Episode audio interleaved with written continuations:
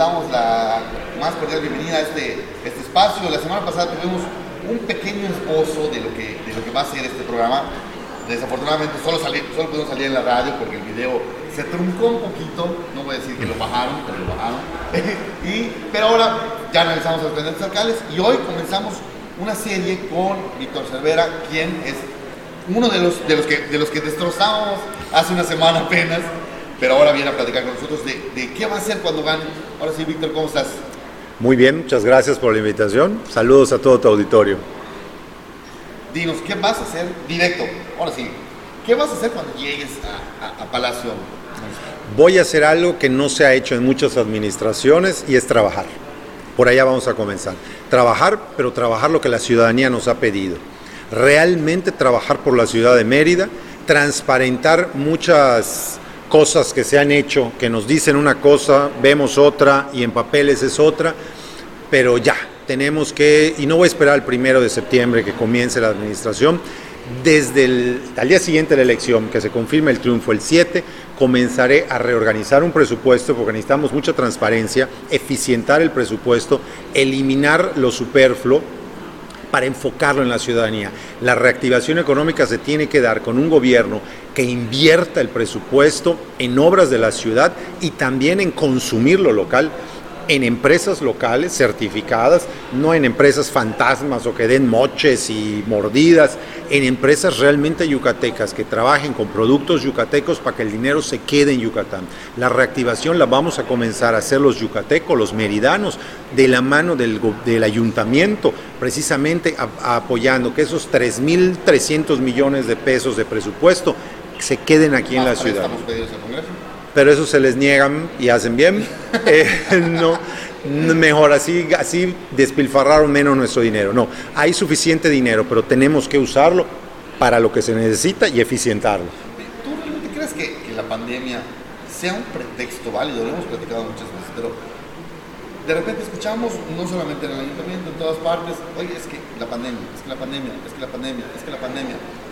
Yo creo que la pandemia ha sido un pretexto terrible, porque si bien hay cosas que pues, no se deben de, hacer o, nos impidieron hacer, pues no entiendo por qué la ciudad está podrida, por qué las luces no, no encienden. O sea, ahora me van a decir que todos los empleados del ayuntamiento son mayores de 70 años y no pueden cambiar un foco, no pueden deshiervar un campo deportivo, no pueden limpiar, pasar una maquinaria y llevarse todas esas toneladas de tierra que hay en las calles, no se puede reparar una escarpa, si no van a estar todos amontonados, va una cuadrilla con sana distancia, ok, si tú quieres puedes reparar en medio de la pandemia un kilómetro de, de aceras por mes, y antes lo reparabas quizá en una semana, pero hacer algo, está todo frenado. ¿Y dónde está el dinero?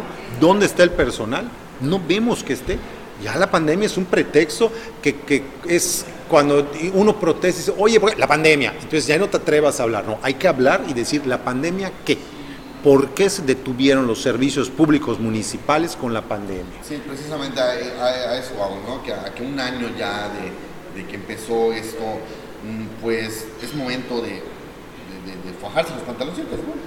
Yo creo, que, yo creo que fue momento hace un año, llevamos más de un año de retraso con esto, pero pues ni modo, hay que corregirlo, hay que corregir lo que está mal.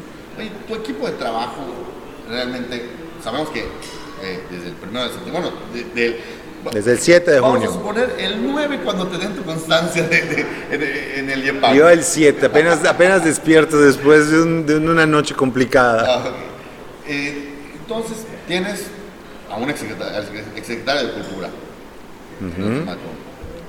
Renan Guillermo. Renan Guillermo, un exprocurador. Héctor Cabrera. Eh, un, el exsecretario de, de, Medio Ambiente. Eduardo Bayori. Entonces, tenemos que trabajar en el Congreso. Y te falta el exsecretario de Fomento Económico, yo. Ah, es verdad, es verdad. Sí, es cierto. Hemos platicado mucho de eso. Sí, claro. Cuatro secretarios de, Velo. del Estado, gente que trabaja en el Congreso, gente, gente ciudadana, gente que va a dar el punto de vista eh, Mira, yo creo que lo principal, muchos han concentrado en donde has trabajado dos, tres, cuatro o cinco años. Es gente que lleva en algunos casos más de 40 años en su actividad principal y eso es lo importante, que en cada uno representa una actividad, una zona, un problema. conoce muy bien su área, es así muy amplio. No, todo. conocemos al, al doctor Bayori de toda la vida. O sea, yo, siempre lo he admirado porque era el único no político que, me- que, que estaba en la política y por algo se echó dos, dos sexenios. Así es. Una- y, y- te cuento acá, aprovechamos para una anécdota con el doctor Bayori que me quedó marcada ter- terriblemente. Fuimos a Sitiá, a los cenotes, y de repente había algo. Uy, agarro el agua del cenote, ta, tiene tal, tal, tal, tal cosa. Secretario de Estado, del Es un hombre que su Y- formación, su, su currículum lo presenta por sí mismo, eh, esté donde esté. Además de que tiene la voz de León Larregui de Josué, ¿no?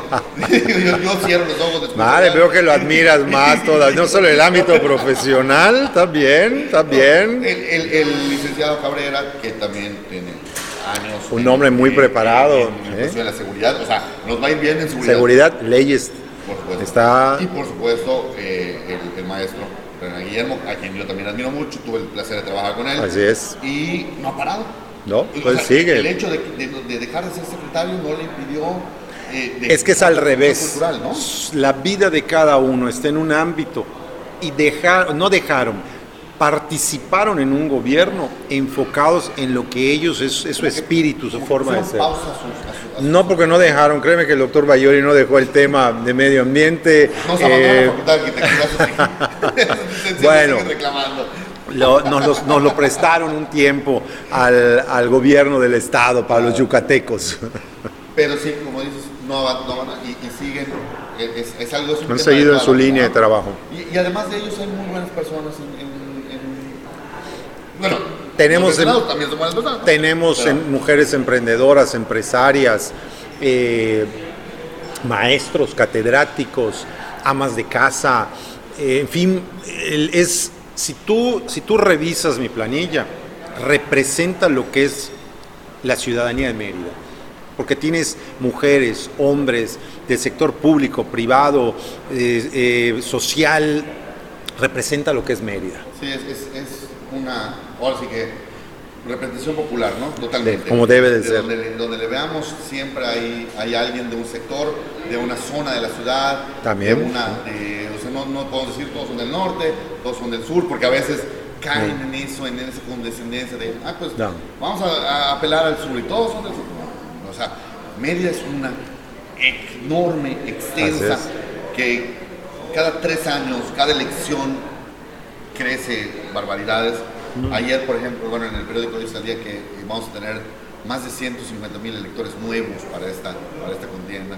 Entonces, es un reto muy, Muy grande, para claro. ustedes, ¿no? Por supuesto. No, no solamente de llegar, sino desde ahorita, desde, desde la propia campaña. Mira, ahorita la campaña nos ha servido para, para ver lo mal que está Mérida y es un reto descomunal todo lo que vamos a tener que trabajar, pero con las ganas que traemos, con la, con la, la capacidad y, y la fuerza que venimos, lo vamos a lograr hacer, hoy más que nunca. Oye, Víctor, ¿y no sirven esos premios que le dan a, a la ciudad? Porque, bueno, mencionas, estamos recorriendo y se ve una, una realidad, pero pareciera que proyectamos otra cosa y nos llevan premios y nos llevan premios y que la ciudad no sé qué. Bueno, ¿quiénes somos? Somos los que vendemos el premio, nos sirve para, que- para muy bien. Somos los que pagamos el premio, no nos sirve para nada. Somos los funcionarios que compramos el premio y nos dan nuestra parte y le damos. ah, Pues sí, seguimos en el, en el puesto engañando a, a políticos ingenuos que, que se la creen y no conocen la realidad. Entonces, depende de quién, de quién quieres hablar para que yo te diga si les conviene o no.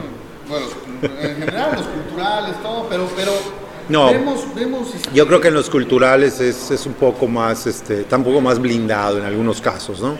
Que esos premios de que la ciudad más bonita que esto, que la ciudad más esto. el- el eh, Travel Leisure, eh, Eh, por la, favor. La mejor ciudad y le ganamos a Ámsterdam, a, a, a Eh. Amberes, a Milán y, y no sé qué tanta ciudad que... digo, yo amo mi ciudad, pero, pero, pero cuál es, me tendrías que decir cuál es, cuál es el punto, de- o sea, ¿qué, qué tomas en cuenta para valorarla, porque si hablas de, por ejemplo, arquitectura antigua, pues te vas a, a Roma donde tienes eh, antes de Cristo y demás, o sea, pues, pues te van a pulverizar, ¿no? menos 1500 de, de, más. de- de- Entonces, ventaja, ¿no? ¿qué es lo que quieres? Una calidad de vida, buen ambiente. O sea, es, creo que es muy subjetivo eh, yo no me atrevería a decir que una ciudad es, bueno, para mí Mérida es, la mejor del mundo. Por pero, supuesto, para todos. pero, Eso es- es para todos los pero pues lo mismo piensan en otras ciudades, entonces tienes que ser muy específico. Y Claro. aquí hemos visto que eso es vacilada. Nos encanta Mérida. Eso es- Adoro- Mérida. adoro mi ciudad. En, en eso estamos, creo que todos vamos, podemos estar de acuerdo en, en eso. Y por lo mismo la queremos mejor. Por supuesto. No, no queremos que, que el- el- los, robos, eh, de repente vemos abuelitos maltratados en, en el pleno centro de la ciudad. por- no, no basta tener patrullas. basta No, mira, basta- tenemos las patrullas. leyes, tenemos las instituciones, lo que no tenemos es una autoridad que trabaje y las haga cumplir. Hay leyes para todo. Si la autoridad trabajara y pusiera manos a la obra, muchas de esas cosas se corregirían o que comenzarían a corregir. Oye, pues por último, eh, algún mensaje para, para nuestro auditorio, para el auditorio del Check Político que se reestrena con- contigo porque eres el, primero que nos da una, una entrevista, primero de los candidatos alcaldes. Esperemos, ya mandamos invitación a todos, te, te lo digo honestamente, no todos van a querer venir por Por, por sabrán ellos Ahora, por qué. No, exactamente. Ahora sí que te agradecemos que tú hayas, hayas tenido el, el- el valor y la decencia de venir a. Valor convivir, ¿no? porque cuando uno habla con la verdad, cuando uno conoce de verdad, no es valor, uno no viene a mentir, viene a hablar sinceramente y de frente y con mucho gusto para que lo escuchen y oiga la gente. Eso siempre se va a agradecer, ¿eh? el, el- que, Sí. que vayas de frente y, y no tengas que estar mandando mensajes encriptados. Por allá a través de, de otros. Mira, yo algo que me gustaría decirle a, a tu auditorio es que ahorita, en medio de, de la pandemia, pero con los medios que tenemos ya digitales, le pido a la gente que entren y nos conozcan, sepan quiénes somos los candidatos, qué hemos hecho, cuál es nuestra vida, para que nos puedan comparar, hagan ese trabajo, conozcan, para que lo digan, es que no sabía eso, no, conózcanos, compárenos, y ahí es cuando estoy seguro que van a romper todas las barreras que hay ahorita en Mérida, que nos ocasionan tantos problemas, y van a elegir a gente como yo, como los de Movimiento Ciudadano, que lo que queremos es trabajar de ciudadano a ciudadano, lo que la gente nos ha pedido y le urge ya que se haga, Que se, que se trabaje, como bien dices, desde el que se trabaje, así es. Muy bien. Los amigos de Check Político, Víctor Severa, un personajazo que Gracias. nos hace el favor de, de engalanar el programa. Y pues recuerden, todos los días, 8 de la noche, está, ya está arriba el, el, el videíto y nos pueden seguir en podcast, en YouTube, estamos en Facebook y estamos en todos los sistemas de podcast, Apple, Spotify, etc. etc. Nos vemos, hasta mañana.